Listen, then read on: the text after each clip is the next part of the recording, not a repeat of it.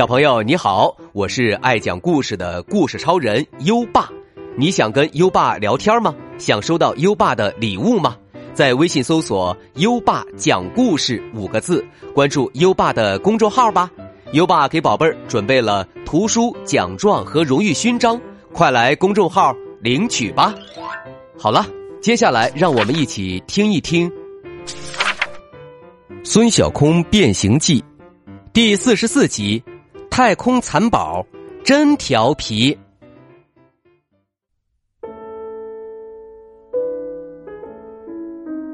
孙小空和笑天天来到空间站，还有一项非常重要的任务：观察六位迷你航天员，嘿嘿，也就是蚕宝宝，看他们在太空生长跟在地球上生长有什么不同。相对于孙小空和笑天天的住处。蚕宝宝的太空屋更精致，而且每只蚕宝宝都是独享一间太空屋哦。太空屋有人的手掌那么大，形状很像胶囊。透过中间的透明玻璃，就可以看到蚕宝宝在做什么。太空屋的两侧是两个可以扭下来的金属盖你不知道吧？这其实是蚕宝宝的食堂。太空屋的墙壁用手摸是凹凸不平的，蚕宝宝最喜欢爬了。就算蚕宝宝拉屎了也不怕，太空屋上有透气孔和清洁孔，所以不会臭也不会脏。从来到空间站起，两位小小航天员就无微不至的照料着蚕宝宝。这不，孙小空和笑天天正在给他们喂吃的呢。他们把旧食堂扭下来，换上新食堂，里面装着跟桑叶一样美味的饲料。蚕宝宝知道好吃的来了，使劲儿扭动着身体，飘进食堂，嗷呜嗷呜吃起来。虽然这六只蚕宝宝都是精挑细选出来的，一样又白又胖，但性格各不相同。就拿吃东西来说，一号蚕宝宝吃得慢，二号蚕宝宝吃得快。三号蚕宝宝吃的多，这些孙小空和笑天天都要记录在本子上。吃饱了就玩这才是蚕宝宝本色。在太空屋里，有的蚕宝宝很兴奋，从左弹到右，从上弹到下，平衡能力特别好。有的蚕宝宝就很喜欢爬墙壁，爬了一圈又一圈。有的蚕宝宝。懒懒的，慢吞吞的，碰一下才动一下，还有的玩一会儿，吃一会儿。笑天天笑嘻嘻的，全都记录了下来。嘿，真可爱！孙小空从操控台走过来，可爱的蚕宝宝，今天下午就要被全国的小朋友们看到喽。什么情况？刚刚总指挥打太空电话过来。让我们下午开一个太空直播课，给全国的小朋友们看看我们航天员和蚕宝宝在太空的生活。总指挥还叮嘱我们要好好表现呢。扑通扑通扑通，是笑天天的小心脏在跳动。我我我我我有点紧张。孙小空的手心儿也紧张的出了汗，可他。假装镇定的说：“紧张什么？嗯，我们可是做过老师的人。嗯，那那，你你做主讲人，我不敢。”笑天天已经紧张的东飘西飘了。孙小空砰捶了一下胸口，嗯，没问题。说完就跑到一边去想下午直播课要讲什么了。很快，下午直播的时间到了。孙小空和笑天天接通了地球的信号。哇，嘿，真的是飘着的！蚕宝宝在哪儿？画面里出现了很多小朋友的脸蛋儿。看到太空舱的内部，他们又好奇又兴奋。孙小空定了定神，微笑着说：“嗯，小朋友们好，欢迎来到太空直播间，我是孙老师。”笑天天也赶紧露个脸儿，嘿嘿，我是笑老师。今天呢，让孙老师给你们讲课哈。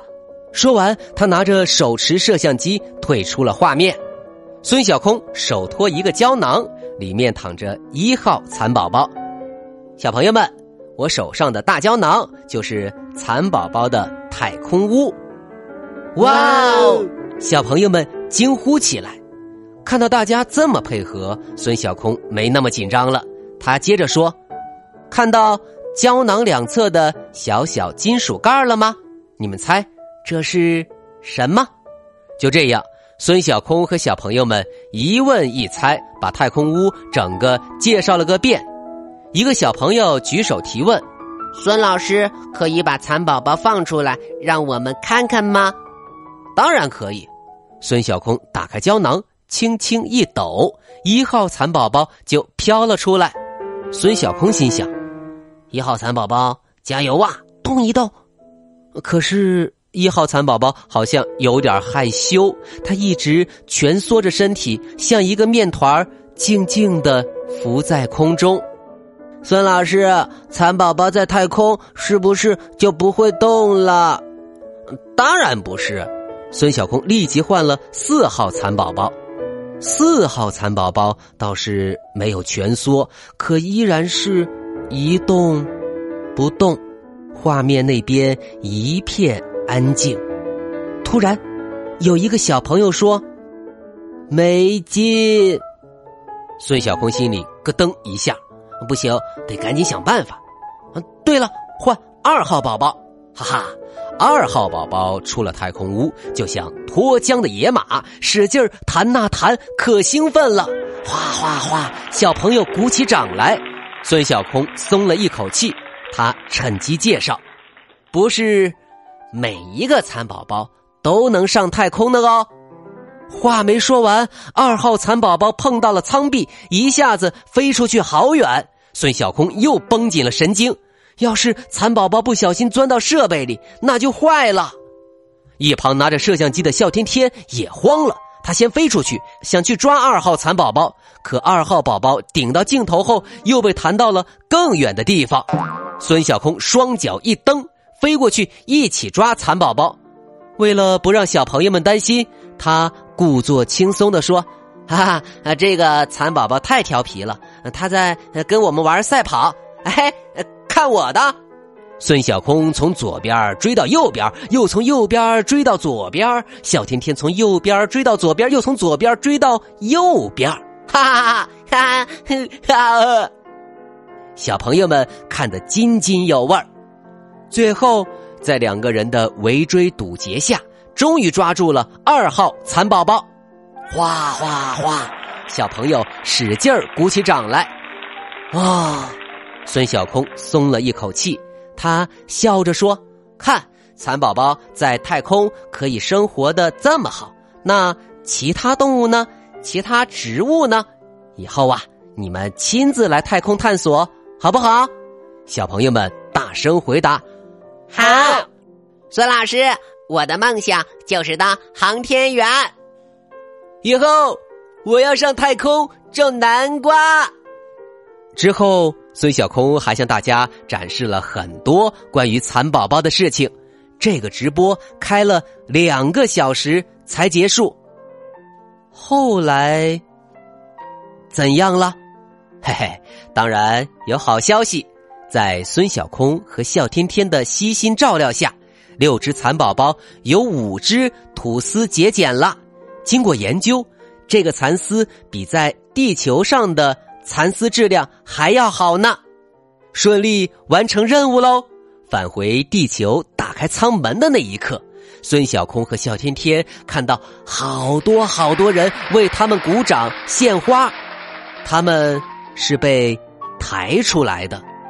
太空的环境和地球很不一样，在太空生活久了，因为缺乏运动，小航天员的身体现在很脆弱，所以还不能站立行走。不过，不用担心，他们只需要休养一段时间，就可以跟正常人一样行走啦。教官为他们竖起了大拇指，嗯，真棒！平行卡。亮起了五颗星，航天员体验以八颗星的成绩顺利完成。听到平星卡点亮星星的声音，孙小空和笑天天怎么都高兴不起来。孙小空撅着嘴说：“这是最后一个职业体验了。”笑天天眼泪汪汪。孙小空，我真舍不得棋盘世界呀！一道亮光闪过，两个人回到了神奇黑屋子。他们惊讶的发现，棋盘上骰子消失了，两个人形玩偶变成了两座奖杯，旁边还放着奖状。恭喜孙小空和笑天天，你们勇敢机智的完成了棋盘世界的职业体验，是当之无愧的职业挑战大王。刚刚还情绪低落的两个人又高兴起来，耶！两个人跳起来击了个掌。虽然不能再进入棋盘世界体验职业变形了，不过神奇黑屋子里宝贝儿多着呢。说不定会有什么新的冒险在等着他们开启哦。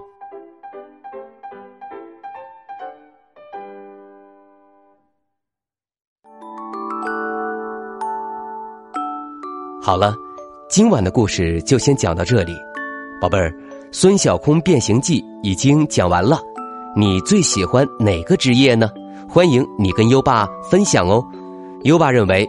职业不分三六九等，每一种职业都很了不起，都值得我们尊重。好了，孙小空还会在优爸的笔下发生什么精彩的故事呢？请期待下个故事系列哦。现在优爸要考考你了，几号太空蚕宝宝是最活泼的？快到文末留言告诉优爸吧。宝贝儿还可以把优爸的故事分享给好朋友，邀请他跟你一起答题。搜一搜“优爸讲故事”五个字，就可以找到优爸的公众号，点一点关注，就可以每天第一时间听到优爸的故事了哦。让我们听着美妙的音乐和诗歌入睡吧。优爸祝你好梦，晚安。《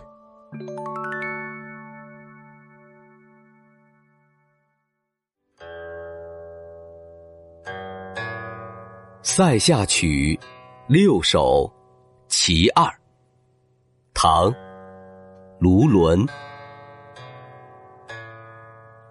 林暗草惊风，将军夜引弓。平明寻白羽，没在石棱。中，《塞下曲六首·其二》唐·卢纶。林暗草惊风，将军夜引弓。平明寻白羽。没在石棱中。